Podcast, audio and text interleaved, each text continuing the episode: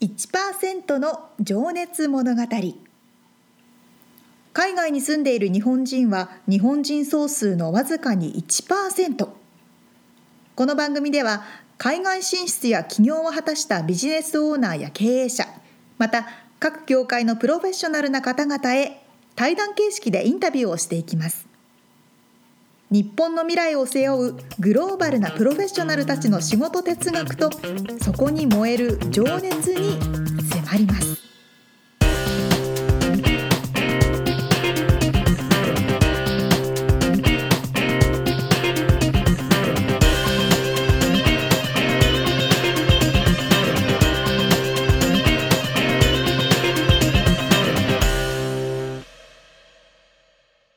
こんにちはこんにちは。 1%の情熱物語106回でございますはい。い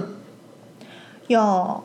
まあね、うんコロナウイルスうん。アメリカですごいっていうニュースが日本でもかなり流れてたみたいでうん。今ちなみに収録しているのは3月の19日2020年です。そうですそうです、そうですそうなんですよという話があったので、うんあのインスタグラムに私の元々の同僚から「沙織さん今の状況って教えて電話で話してもらえませんかラジオで」っていう、ね、おお、もともとの同僚っていうのはその福岡で、そうです九州朝日放送というところでアナウンサーをしていた時の、うん。あの同僚うんアナウンサーとかアナウンでサー彼の女は先日輩と本にいからっしゃるんです。そうですそうですそのまだその仕事してらっしゃるんですね。仕事みんなしているので、とちょこちょこね連絡をそういうのをもらっうん。てすごいですね。全ア然メリカのじゃあ全生然のすごくない情ですよ報を喋ってっていう感じです。そうそう電話でねこう、うんラジオとかだと電話がかかってきて、その電話で「大丈夫ですか今の状況教えてください」みたいな感じそれでちなみにいつなのだったの？昨日かな昨日。あ、じゃそあう本当にもうまさにこのそう変激動の時だ。劇場の時にそうなんですよ KBC ラジオ「朝ですラジオ」という ねところで流していただいたんですけどでもそういうのって私も実際に番組にいる側からすると、うんあ今日これがあったちょっと聞けるかな連絡してみようちょっと2時間後に話してもらえますかとかっていうようあなーテンポなんですよ。中に行った時ねそうそうそうそうそうだからその感覚がわかるからあの早く早く連絡返してあげなきゃみたいな。うんちょっと2時間後大丈夫ですかとか50分後大丈夫へえですかみたいな、ー、すごいねでも貴重な情報だよねそれはうんそうそう生そうなそうせっかくね私たちはうん日本じゃないところにいるから、うんまあ、生の情報を流せてまあねこの番組もいけたねらねあの海外の情報伝えたいっていうのがあるけどどうしてもタイムラグがありますからねそうそうそうそうそう、そうなんですよ、そうんうーんんなこともありつつやっぱり日本ではアメリカの情報ってすごく流れるんだなと思って、あアメリカで私ユニュースすっごい見るんですけど、あうんアメリカって本当アメリカ中心だな って思うアメリカファーストねアメリカファーストそうアメリカファーストうんイタリアが今ちょうどすごいことになってるんですけど、はいイタリアの話とかやっぱりねあるけどやっぱりアメリカがねうんほぼまあそうだねそう確かにそう言われるとそうかだからあのうんさっき僕妻からね LINE で、あのアメリカがうん海外への渡航を禁止するっていう、うんうんうん禁止じゃないけど、まあ、勧告をするっていううんニュースが日本で流れたよっていうのが LINE で流れてきて僕はそれをし初めて知ったんでなするよ。ほど ねそっか今ちょうど奥さん日本にいるからそうそうだからそれぐらいだから日本でアメリカのニュースって早いんだね。いやそうそう日本にいるとこアメリカってすごい注目されてるなっていうのをうんまあ感じましたね、もちろんねアメリカの動きで結構影響されちゃうとこまあもねそりゃそうだ多いですからそりゃねしょうがないんですけど。そんなようなね面白いそのラジオ沙織ちゃんが出たのはじゃあもう生でうん生です生ですその時だけだったんだそうそうそうそうそっかじゃあ聞けた人はそう聞ツけイたのッターとかで今って面白いことにこうラジオとかって聞きながらツイッターでやり取りとかもあーそうねできるから「そうだね聞きましたよ元気でしたね」みたいなああそっかそっかそうそうそうそうそういそううかやり取りとかもできるので。ファンの人とかも「おサオリーヌが帰ってきた」あみそたういそうなサオリーヌって呼んでサオリーヌとかサオリンとか呼ば れ呼んでもらってるんでまだ覚えててくあださそってれる人はがいなてかなか面白いで楽ししょそうだなそうそうそうそうそういうのもあるんですよはいまあそんなこんなではいさあ本編に入っていきたいと思いますいいっす一人のインタビューを4回にわたってお届けしている、はいこの1%の情熱物語、はい今回は第2回目のインタビューですはい、えー撮影監督でいらっしゃるてるさんのインタビューですねはい先週まではあのー先週まではというか先週はあのーお仕事の、えーまあ、撮影監督としの仕事ってどんなのとかその辺を伺ってあと代表作品とかね伺ってたんですけど舌が回らんな口が回らん、えー今回は過去のお話ってことで、えー出身がね大阪で。おそこからアメリカに来て今の仕事に就くまでっていうのを伺っております。ではでは早速聞いていただきましょうはい。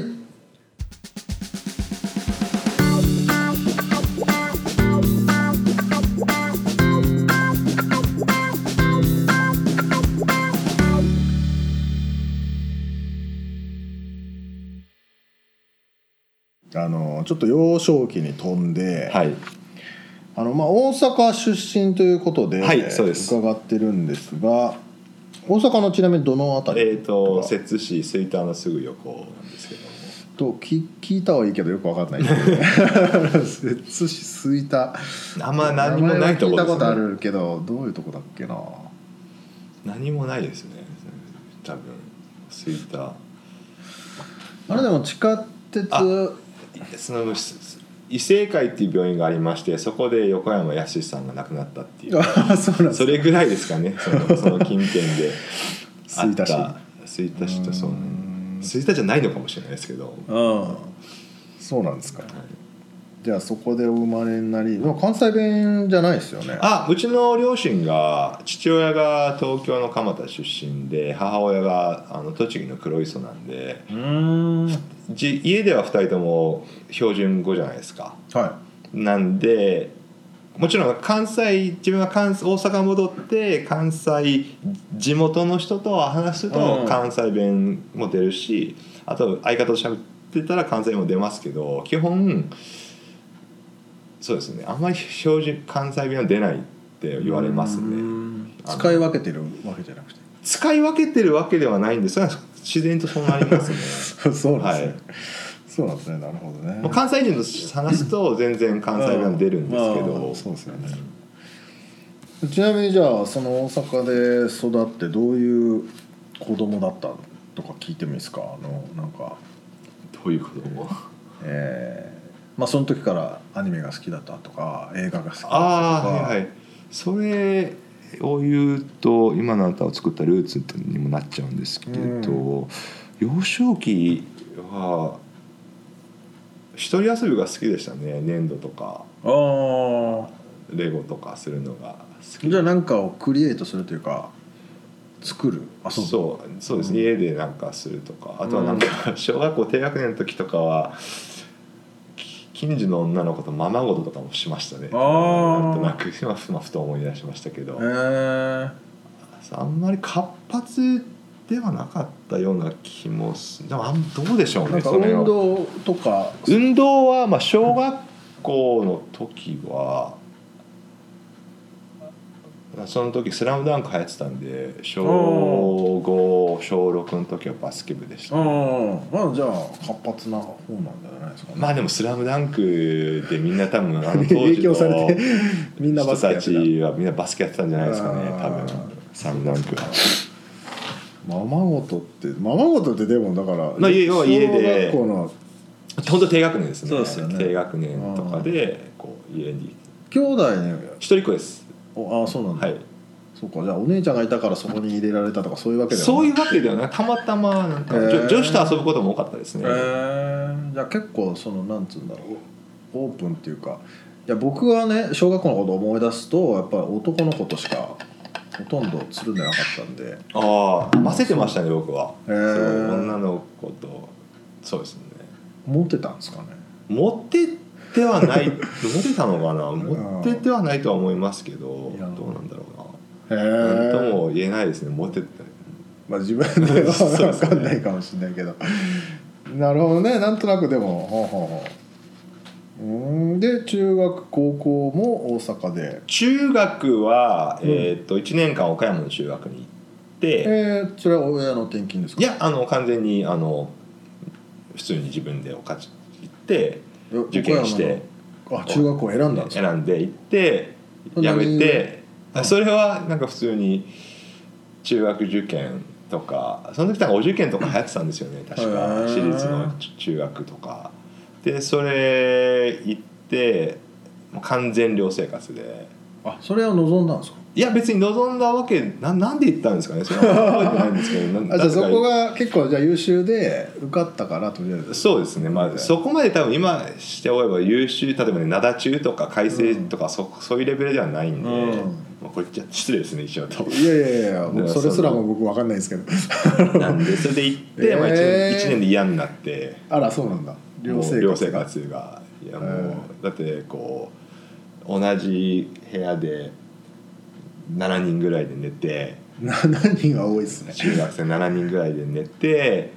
飯食う飯食うのは別にバラードでよかったん です風呂もこうあのあ一緒のね大浴場みたいな感じでああれが嫌でしーたね結構なんかきつい感じなんですかこうしこう規則が規則はもう今にしてもきついんじゃないですかねやっぱりそのあーふ外出するにしても外出届を出してみたいなあ寮ー寮寮館にとかだっなるほどたんで、ねちなみにそれは驚愕のいや男子校でしたねあそうかそそそれもあったとと思います ね、まあそうですねそのそれはありましたうねんそれをやで嫌になってやめて地元に帰って地元の中学に転校したってことですかもうもうそのままいその岡山に行ってなかったら自分そのまま行ったであろううん地元の中学に中なるほど、はいでそこにはもう小学校の友達もいていましたねはい、はういんなんだまあ帰ってきたのかみたいな、はい、そんな感じでした ね帰ってきたみたいな感じで、そはうかそうかじゃあそれはまたじゃあ戻っ1年なんか面白いですねなんかい、そうですかね、へーはい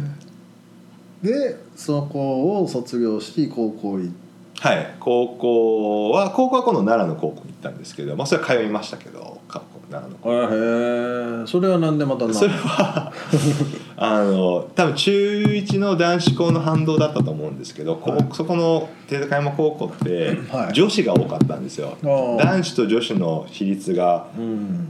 1対5とかだったと思うんですけどってことでそこに選ん1で対 5? 一体多分だって男子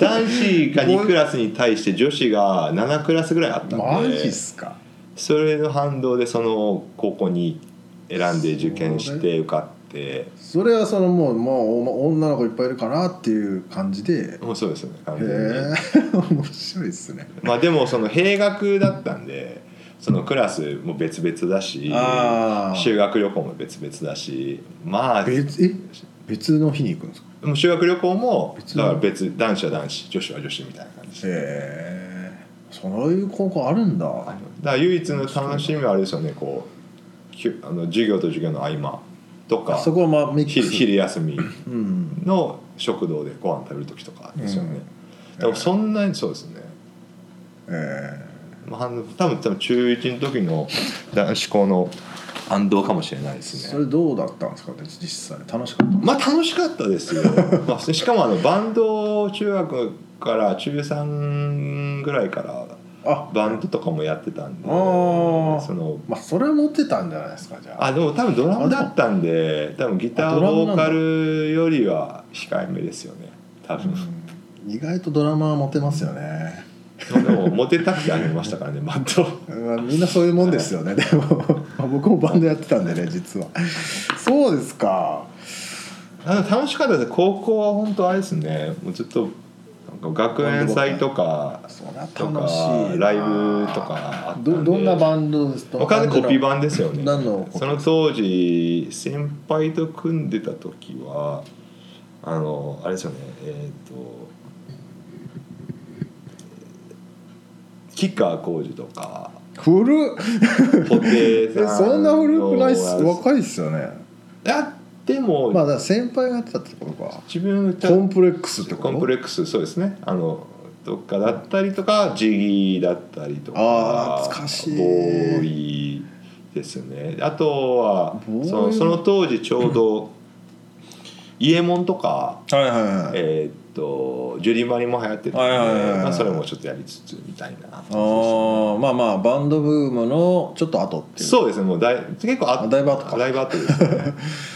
ういやへえで高校の時はなんかそんな感じでしたねずっとそりゃ楽しいわでその毎毎日ほぼ毎日いや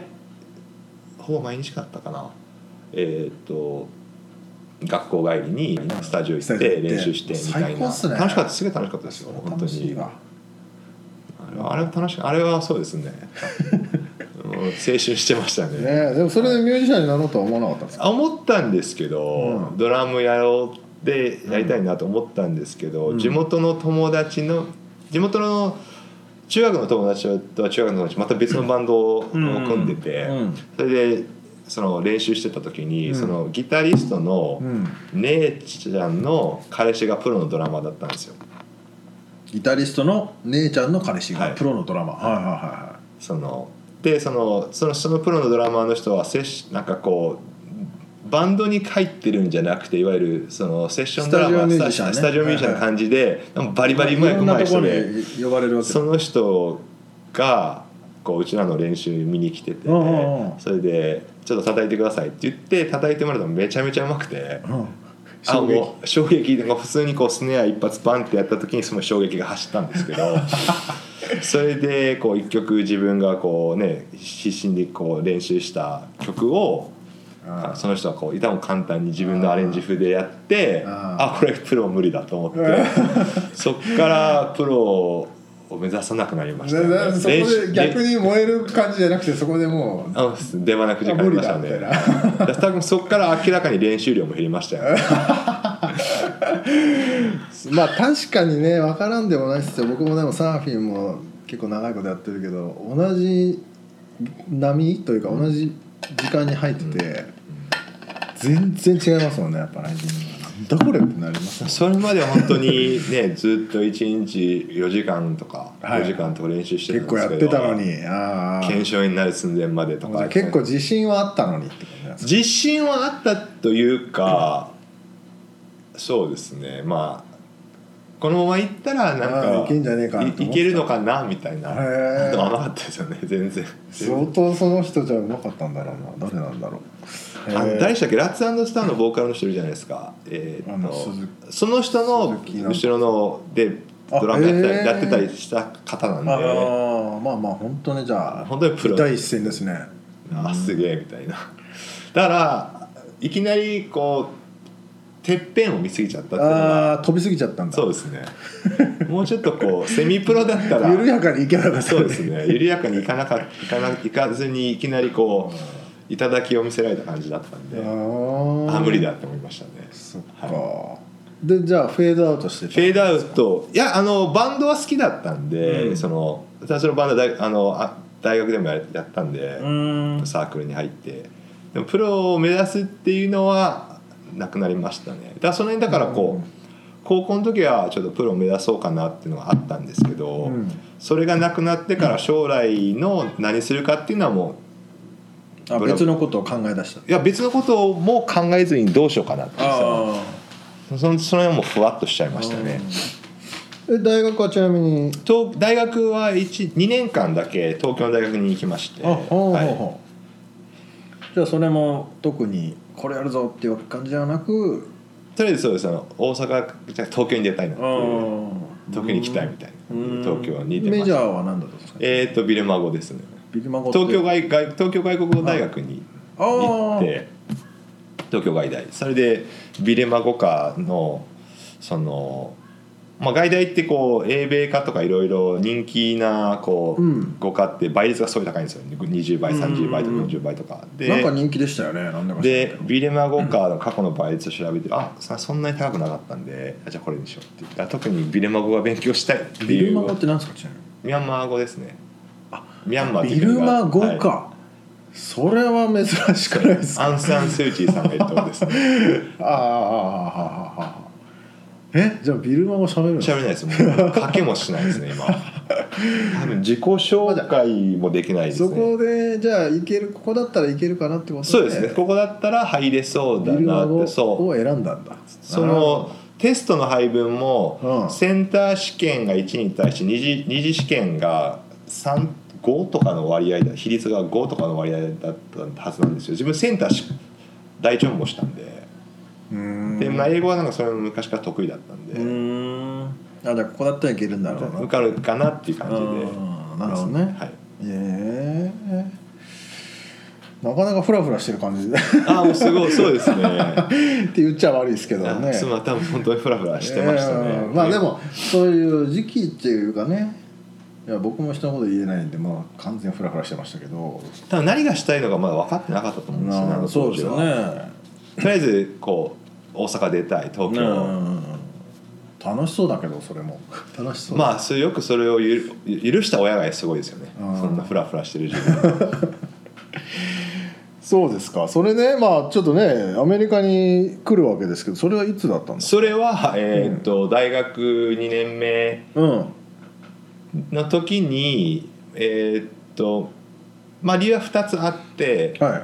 失恋とおうプラスその時に見に行ったなんか写真写真あのピュリツァー賞とかの写真を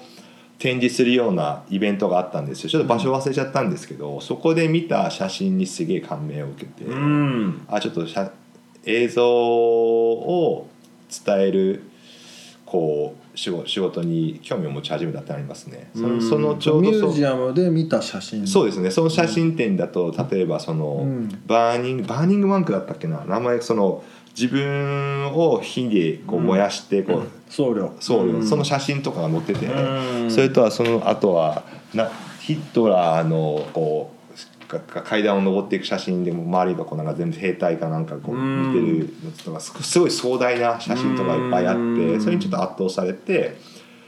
でそれプラスちょっとこれあの自分を作ったルーツとちょっとかぶっちゃうんですけどそのうちの両父親がすごい映画好きだったんで、うん家家ではよく映画をよく見てたんですよ、うん家族まあよく父とは。洋画洋画ですね、うんで父親はハリウッド映画が大好きで、うんそれでよく映画を見てたし、うん見てたんでともあってちょっと映像に興味それそれも伴ってなるほどね映像に興味を持ってその写真を見た瞬間に何か衝撃をそうです受けねて映像たのをとリンクしたんだなそうですの映ね像がそれと失恋そのいわゆるいわゆる失恋と、んそのあれそのその写真写真館写真展うんのコラタイミングがあったそんうだですねあはーいそれであじゃあ映画作るんだったらそれちなみに何歳ぐらいだろうその時ちょううど19とかです19 20歳ちょうど20歳かこの辺ちょっと覚えてないです2021の時年に時にアメリカに来たんでだかあらちょうど大学2年生の時にえーへーっとそうですねで映画作るならアメリカみたいなで両親に言ったら「えっ?」て大反対食らいましたねほんとまあそれは当然ですよねーで大学も辞めてって大学はとりあえず休学してあでその大その日本でで取った単位とか全部移行させてって感じですあああじゃはあい移行できたんだ、いそれは良かったですねでもまあでもその、まあ、ふざまあ両親からしてもふざけんなって話ですよね、東京まで行かせたのに今度アメリカ買った話で。うってん言われたのがそのうちらはその手続きとか何もせえへんから、うんしたいんやっあたまあら自分でやれとその留学斡旋書とかを通さず自分で全部やったらいいよって言われたんでうんだからそれ、まあ、ちょっから自分でリサーチしてうん向こうに直接電話したりとか正しい英語でとかうんでって感じでしたね。へえー、その時ってパソコンあったんですかありましたよネッちトょをう使えたどネットが使えたけど今ほどじゃないですようんねだからあネット使えたのかなでもでも資料は取り寄せましたね確うかんうんうんうんそうですよねまあそんな感じのなので期ですよね願書とかも多分送ったと思うんでうん多分ネットで多分調べれるのかないやそれさえもちょっと覚えてないですうねんいやでもそのぐらいのか過渡期というかその変わるぐらいの時ですちょようど本当に212年前の話なんでうんだから98年とかですよねそうですね98年98 98 99とかですかね99に戦争かなはいいやなんかすげえ似てるな僕もそんな感じで僕も大失恋が 結構あの天気にもなってたしそうですねだから本当にあ同じ面白いなくく国変えなきゃダメだと思いました こんなとこ行っちゃダメだな国変えないとこれは無理だってことでそうっすかそんなに大好きだったんですねまあ、そうだね大失恋でし たねでもありませんかねその中あります高大って結構恋愛が全てとかっていいやありうました人僕ももいるいたと思うんですよねそう僕も自分が多分そっちだったんで1920で僕もねかなりへこみましたからねそれですねなるほどうーんでアメリカに来て、はいもう映画撮るぞっつってそのまんまその映画の勉強したんですかそうです大学に2年行ってですね、まあでも映画映画撮るぞってもえ右も左も分からないんで、うんただ純粋に映画監督になろうって感じで来て、おーはい映画監督がどういう仕事をしてるのか全く知らずに全部やってるもんだと思ってたんであーで大学に行ってあこう細分化されたのをはいはいはい勉強していた感じですね。なるほどね、はいまあでもある意味それはこう新鮮にこう勉強がっつり勉強っていう感じの新鮮でしたね、その日本の大学の時は本当にずっと遊んでたんで、うんだから逆にアメリカに行って初めてこう大学で勉強したっていう感じが、うんでも英語ですよねそうですねそれは大丈夫だったんですかえーっとその自分の場合はそビルマ語ので英 授業を受けるわけじゃ語ないはそこまでうんもちろん読み書きはは苦でしたけど話す分とか聞く分にはそこまでっていうのもその。うん幼少期の頃に2回ほどアメリカにいるんですよいへあえのりょあの父親の仕事の関係でうんうんでであだそかられはよもう住んでたってことそうですねえーっと小学校の4年生から5年生の10ヶ月間サンフランシスコに住んでてその前の幼稚園の時は1年ぐらいワシントンにいたんであそうなんですそれねはその英語英語に対する免疫多少あったんですうよんうね。んうんうんでうちの両親がその英語を忘れないようにその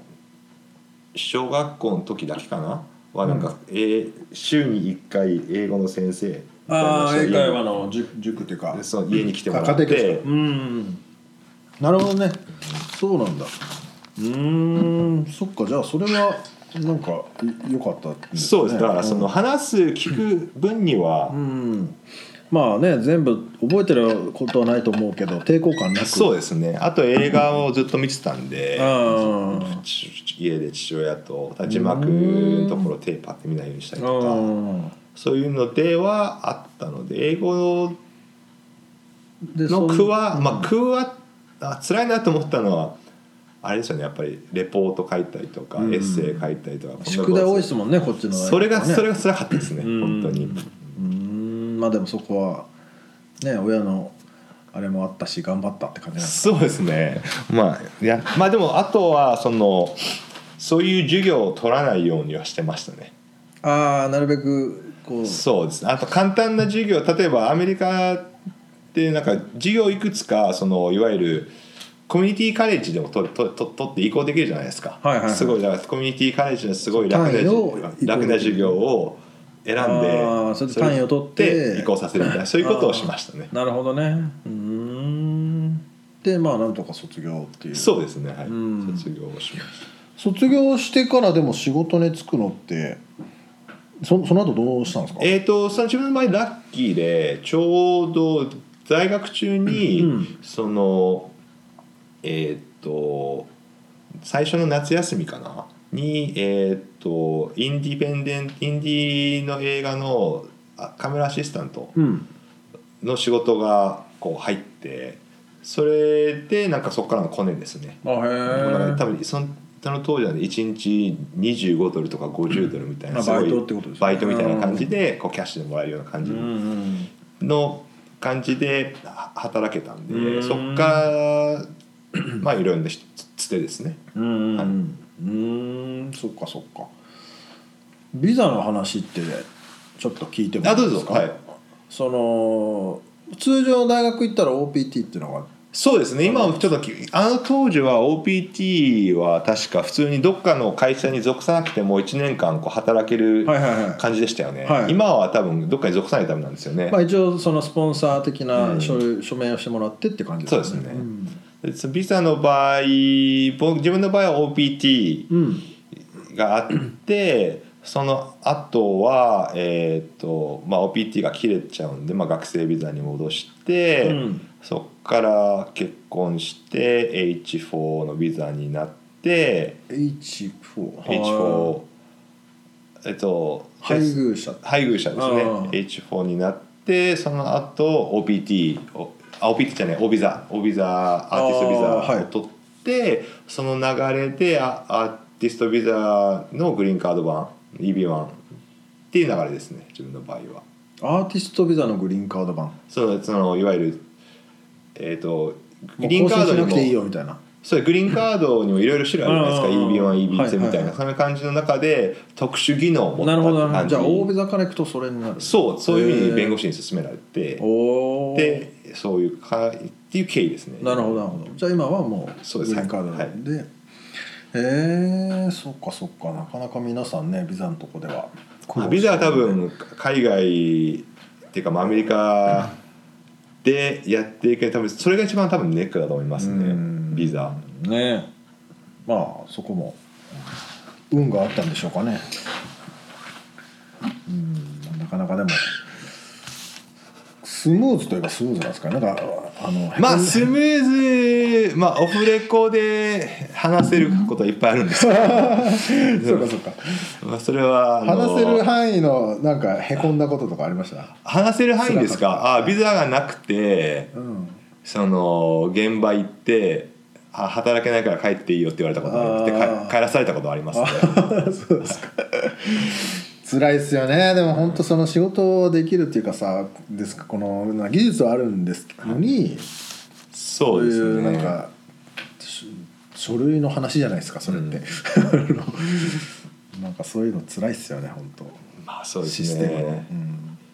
誰かに言われたんですけど誰だったっけなあの時はすげえムカついたんですけど今ではあ納得だなと思ったのが、うん自分はビザがないからマクドナルドとかそういうこうファーストフードとかでも働けへんねんでってうんそれぐらいのレベルの忘れんなよって言われたの覚え覚えてますね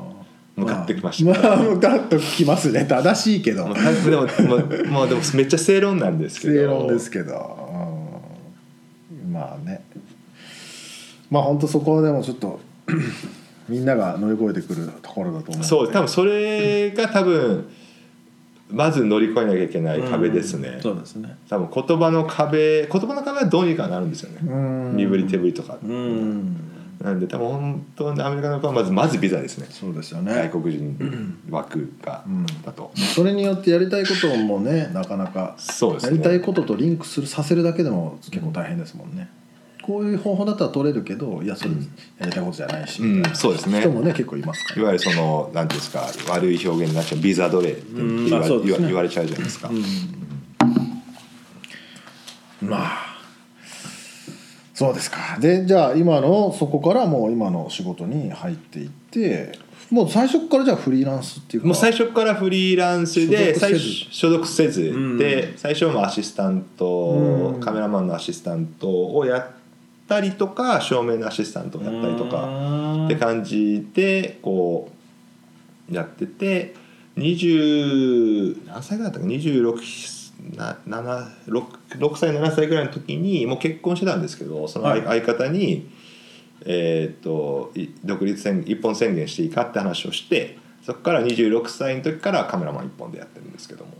あそれまでは別のこともそれまではそれまではそのいわゆるアシアシスタントだったりとあかーへー照明アシスタントだったりとかカメラアシスタントの仕事とかをしてたんですけど26歳をきっかけにもうそれしかやらないそれしかやらないけどいいっていうふうにとへりあえずその3か月分の貯金とうんがあるからとりあえずいいっていう話ではありますねでいいよってどうぞってーそういうサポーティブな感じの相方でよかったですねかっこいいですねへえじゃあそこから今で何年目になるんですちょか、ね、うど今10そろそろ15年今年41なんで、はいそろそろ15年ですね、うんそうかそうかなるほどじゃあちょっとね今仕事の話に入ってきたんではい仕事の、えーちょっと深掘りをしていきたいと思うんですけども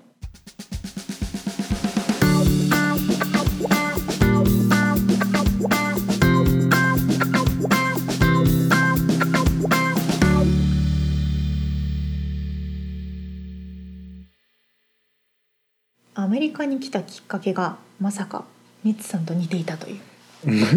あれ似てなかったあバンドの話ね失恋の話あ失恋 ねああそうね、まあなんかこう人生を大きく変える青春の頃のいや本当に あ出来事のね頃のね恋愛はもう全てでしたからね まあそうですよねみんな通る道ですよね失恋の経験はないですかちなみに沙あ織りちゃんはますよそのありますけどなあんま覚えまあおぼお ぼ覚えてないなんかもしれない。まあ大体でもね女性は割と割り切りが早く て男性は未練たらしいっていうふうに言われますよねそうかもね、なんかこう、やっぱ情熱的だからじゃないですあか。アホなんでしょうね きっと単細胞なんでしょそれで国を変えるっていう決断に至るんです ね。うそうですねもうここから飛び出るっていうまあ、でも、そういうちょっとしたというか、意外なことがきっかけで。海外にっていう方も多いですしね。でもね本当に僕もね嫌でしたからねあの彼女が高校一緒で地元が一緒なわけですよ、ほんで、なるほどねあのずまあすごい好き好きでって何年か付き合った後に別れて、ん僕はそこの時地元に戻った頃か、うんうんうんでその僕の知ってる、まあ、友達といってもあのそんな近くないかもしれないけど、うん。やつと付き合いだしておお。そいつとその元彼女が遊んでるのを街で見るわけよたまにだえ、それ、みつさん、何歳。から19とかですよあ、もう無理、そりゃ無理だ わ。そりゃ海外行きたくなるわ。納得、納得。まあそれで俺は海外っていうのじゃなくてもともと海外に行きたかったのはバンドとかサーフィンなんだけどああ、なるほど。ただそなのるほど時はもうこの街から早く出たいとは思ってたずっともうそうね。辛すぎたいや面白いですね。ねえーまあまあ理由はどうあれねでそもうそうそうね。あのそこからまあてるさんもねおっしゃってたけど、まあ、高校大学までは結構フラフラしてたうんっておっしゃってて、まあ、そういう方が、まあ、ほほとんどじゃないかと思うんですけど、うんうんうんその何がやりたいって最初から決まってる人ってなかなかいないなじかゃないなですか。かいないし変わる人も多いし、うん、で一気にこう変われたらもうそこからおそらくこう没入できるっていうか、うんうんあのなっていくんだろうなって話聞いてて思いましたね。そのそれまではフラフラしてた確かにね。けど映画が好きになっうんうんうん。と写真がリンクしてこの世界でやるんだっていうふうにね決めたらそこからブレてないですからねそうですよね、うんだって大学の専攻ビルマ語ですから、 ね、俺最初さビルマ語ってさ、などういうビルマ語っていううんの、ビルマ語っていうのがあるのかなと単思語っだと思ってたよねあビルマ語ねってなったんだけど俺もそ聞のいたことないから人生で多分2回目ぐらい言った のこの言葉理解最初できなかったんだよね俺もいやー多分いろんなものをこう見たからこそあこれだっていうのを決められるんじゃないですか、うんね、でそこからそれをこう一筋でやっていけるようになったんだろうねまあそれある意味そういうのを見っけたっていうのはラッキーですけいど、ねや、すごいことですよねでもやっぱり ねビザのことは、うあのんペルさんレベルの方でも苦労しているからはい本当みんなだっていろんなビザ取ってそうそのためにつな毎い回でつないでねそうそうそうそう、うん弁護士費用払ってそとうでかすねこれそんでまた今またコロナの話じゃないけど、うーんビザの面接も止まっちゃってるんだそようねそうストップしちそゃうって今発給が全部き中止になっちゃってるかな、うん、またこれからねえこうアメリカに移住するのがむず厳しくなってくるような状況ではありますけどね現時点では本ね、当ねトランプさんももう4年やりそうな雰囲気だしねうん私もね絶対やると思 うなんだかなって感じですまあねそうそうそうまあそんないろんなねことを、うん経てそうですね今こうやってフリーランスとして独立して確立されてるわけですもうんね。んまあ、独立したのでも早かったですよね26 26でしょうん、はいよ。ねなかなかチャレンジャーですよね本当ですね。まあ、これからねさらに貴重な存在だと思うんでう、ん。あの活躍を期待しつつ、まだ終わりじゃない。うん、まあ終わりじゃないいやなんかこう締めようかなと思ったんだけどなんか変な方向に行ってしまいましたねこれでもちなみに、うんはい、あのさ「バーニングマン」文句バーニング文句っていう写真見たことあるかな沙織ちゃんこのあれと消えちゃったあの僧侶が燃えてる写真私多分ないと思これがさどこどこ行っちゃったんだけどう今ね探してますあのあれなんですよぼあの今ね探してますレイジー・アゲンスト・ザ・マシーンっていうバンド知らないかな、知らないこれですえこれ本当の方な本当に人本当にそうで すよベトナムの僧侶がガソリンかぶって自分で火つけて抗議するためにですよあーあ聞いたことはありますが、でこの写真がジャケットになってるレイジャー・ゲンスト・ザ・マシーンっていうバンドがむちゃくちゃかっこよくてへーそのそれこそその19歳の頃なにるほどねあの僕はそのバンドがハイスタンダードっていうバンドの コピーをどっちのバンドやるっていうのでへでハイスタを選んだんですすけど結局ねでレイジー・アゲンスト・ザ・マシーンの、えージャケッジャトケット CD ジャケットになった写真にテルさんは衝撃を受けてなるほどねそっちの世界に入ってきたっていうことをつけ出そうと思ってたんで面白いなんかこうみんな見るものが一緒でも感じることとか捉えそう方だがね全部違ううからん、そね,、こでだから人の人生大げさに言うと動かしてるんで。本当ですよ、あのそういうやっぱりなんつうのかなアートとかうん、コンテンツって重要ですよね。面白いうん、ねちょっとリンク貼っとくのであの皆さんもブログ見てもらったら「はいあのザ・バーニング・モンク」っていうタイトルの写真ですね見れますので。見てみてくださいはい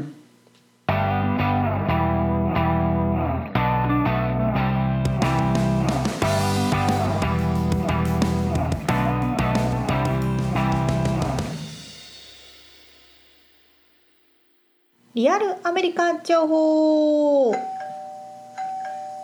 のコーナーはロサンゼルスから最新のビジネス生活情報をお届けしてまいりますはいさあ、まあ、コロナウイルスの影響でお家にいる時間が長くなると思いますけれどもはいみつさん今ね奥さんも日本にいるし食べ物どうしてます今ちなみに2020年3月19日ですけど これでそうそうそう時間を入れとかないとねいなんいつの話やねんって話にななっちゃうんで確かにねえっとえっとな食べ物、うん食べ物今のところはまだえっとその妻と呼びますけどこれから、ワイワイフとかねワイフはやめてワイ妻にしたんですけどあ妻ねえーっとね3日前ぐらいだったっけな、うんあれ 2, 日前かに日本に急遽ちょっと事情があり帰ったんですけど、うんうんその時にカレーライカレーライスのおーカレールーカレーカレーをね作っといてくれ大た量に作ってくれて、なるほそどれねがまだね残ってるんで まだもうちょっとしのげる毎日カレー食ってます でも今ねそれこそスーパーマーケットに行くのもうんなんか人が多くて大変だし入るのも大変だしあんまり物もな入いっしても物がないんですそようそうそうそうそうなんですよそういう時 にやっぱり活躍するのがうん宅配宅配サービスじゃないですか。はいでもちろんねアマゾンとかウォルマートとかターゲットとかそういったところの宅配サービス生鮮商、生鮮食料品まあ、フードじゃないと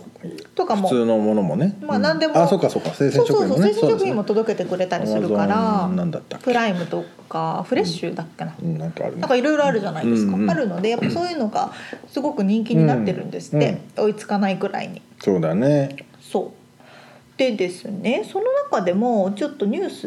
スで面白いなと思ったのがうん株価が急に値上がりしてるねものがありまして会社そうブルーエプロンって知ってますうん前もやったかなどっかでやったかやらないかあれですけどミールキットの宅配サービスへえ契約農家から届く新鮮なお野菜とか、まあ、お肉とかレシピとかも添えられてちゃんと食べきれる分だけのものが週に1回かなサブスクリプションですよねそうですサブスクえリブプションルーエプロンンってなんかもう結構やばかったような印象があるんだけどその通りなんですよずっとねこのミールキット業界は苦戦が続いてたんですってそうだよねうんただそれが2020年の3月17日におー前日の終値からおよそ70%上昇してはであなるほどそれと同様にあのフォーブスジャパンによると競合相手であるドイツを拠点とするハローフレッシュの株価も前日から大幅に値上がりしてると。で急激にこの家にいることによってこのビジネスに着目うんうんうんうんうん注目が集まって、いやだってさうですちの隣の家だってさうん、ほとんどあの何キッチンがこっち向いてんだけど、うんうんキッチンから出るあの煙が出るなんかあの換気口うん、があるんだけどさそれをから匂いがしててうん料理してる、うん、うん。そんなのもうね1年に数回しかないぐどんらない家なのそほれ。とんど料理してないと思うんだよね。ああ料理してるわと思ってあの家にいるんだと思って多分ねそういう人が使うんじゃないですか。そうもしだよかしたら、ああもうだどかうらしよう調べてそとうそうそうだからか普、段料理しない人もそうこれを機そにう、そうああまりにもねこうテイクアウトとかデリバーだけだとうあん、れだからそうそうレストランも行けなくなっちゃうし、っていうのでそうな急んだ激にあでもだ納得だなと思っなてるほどねでそのブルーエプロンはすごく、まあ、有名というかねそれ日本ににもありましたっけねブルーエプロンある似たようなのはあるけど、うんブルーエプロン自体があるかはそうか、うんちょっと微妙ですけど、うん多分まあ似たものはねあると思うんですよ。そうですねうんでこういうサービスうん他に似たものあるかなって調べたら山ほどやっぱり似たものありましてうんいろんな種類がありました。この、まあ、ブルーエプロンそのサブスクリプションフードのサブスクリフープシドョンのっていうことですかミールキット宅ミール配キットサあーー宅配サービスっていうのかな、ん例えばうん、へデえィナーリリーとか、まあ、まあ完全に似てるブルーエプロンに似てる形でウィークリーで物が届くとか、で例えばあとねすごいいっぱいあるすねんごいいっぱいあるのブッチャーボックスって言っておお肉専門で届けますよみたいななサブスクリプションサービスとかねあとチーズああそれは月に1回ワイン飲みの人がたまんないでしょうねあの欲しいだろうねいろんなタイプのチうーんズが届くとかあとはこれねすごく CM でやってるんですけどデイリーハーベストっていうのはこう冷凍のフルーツとかうんがそれぞれパックの中に入っててうん冷凍した状態で多分届くんですよで食べる時にそれを1個出してうんスムージーにするんですよああなるほど新鮮な凍ったフルーツをパッとそのカップに入ってカップにも切った状態で今写真がねあるけどなるほどそうねそうほんでそれをもうボコッと全ポ部ッとミキサーに入れるだけでおーもう簡単にスムー回ジーすがだけでできますよできますよあなるほどなと思ってあそれ賢いな賢いですよ ね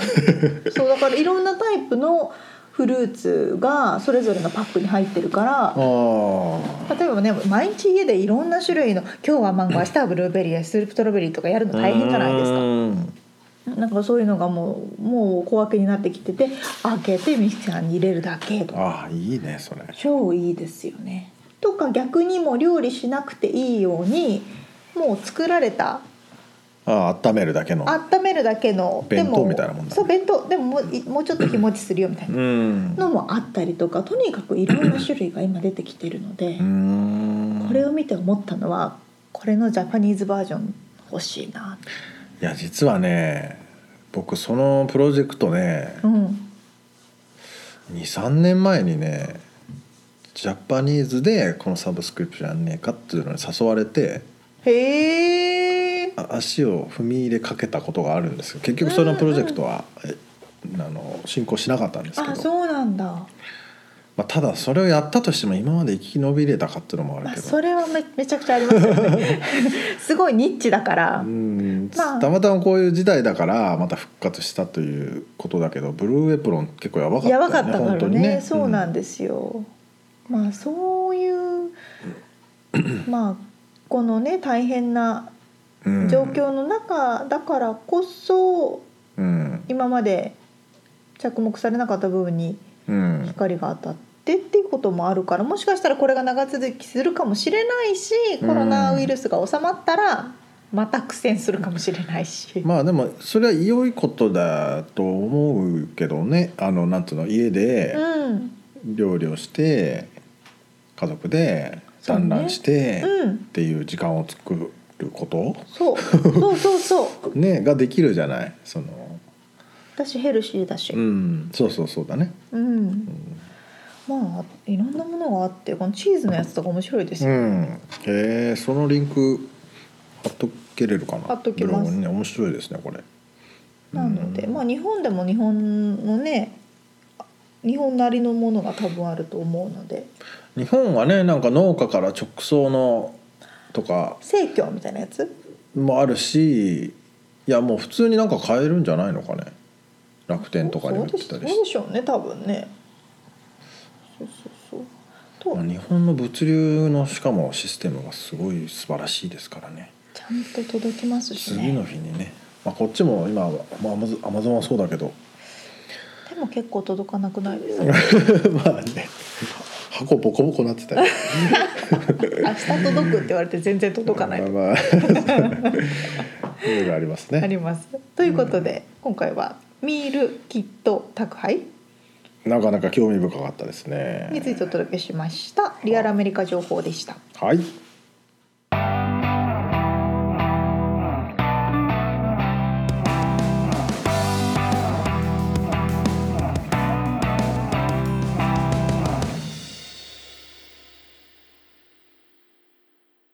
質問はいえーお話の中で関西弁のことが出てきましたけれどもてるさんのね。そうインタビューの中で関西弁大阪生まれ。はい。みつさんは何弁何目えーっとえ？ 標準弁？えだって生まれは関名古屋弁？関東じゃないじゃない三河弁？三河弁って言うんですかは話しますその言葉い。三河に行けば。三河三河の人と話せば。全然想像つかないんですけどどんな感じなんですか出るかわいいがやとか。ウケるこれドラうめえがやとかそういうやつ。結構がっつりじゃまあな意いで味すかわかんないよね。汚いんだよ。三河弁って。ちょっとやだうん、やだゲーとかね。知らないでしょ。えもうなんなんかね濁音が多くてね汚いんですよ。どえりゃうめえやこのあーエビフリアとかっていうのは名古屋弁ですけど名古屋弁名古屋弁 まあそれに近いんですけどねー、えー、え関西弁にも近いあちょっと関西寄りだとは思うけどでもそうなんだ真ん中だからね一応あのかあー東京と大阪のなるほどねいや全然みつさんからイメージつかな かったですあのあれですよっていう言っても多分沙織ちゃんは知らないんだろうけどあの浅井健一全然ピンとこないだよねブランキー・ジェット・シティうんわかんないね全然金がならそなのいまあ、ブランキー・ジェット・シティ、まあ、すごい有名なロックバンドですけど日本のねへーそこのギタリストとボーカルの浅井健一という人は名古屋弁を突き通し通していてへーそのすごい何ひなんだ音楽番組とか出ても全国放送のねうんうん名古屋弁で喋るっていうのがすごい多分彼だけじゃないのか聞いたことないですねな 知らないもんおねーいやー検索したら出てきますからまあそんな沙織ちゃんそうなはだ私はね山梨の甲州弁なのああでほうほうあのーなんか、うん、なんだっけな深夜番組マツ月曜月曜から夜更かしっていうマツコさんがやってるマツコ・デラックスがやってうるん番組で、はい。方言ランキングっていうのがあるんですよあーなんか、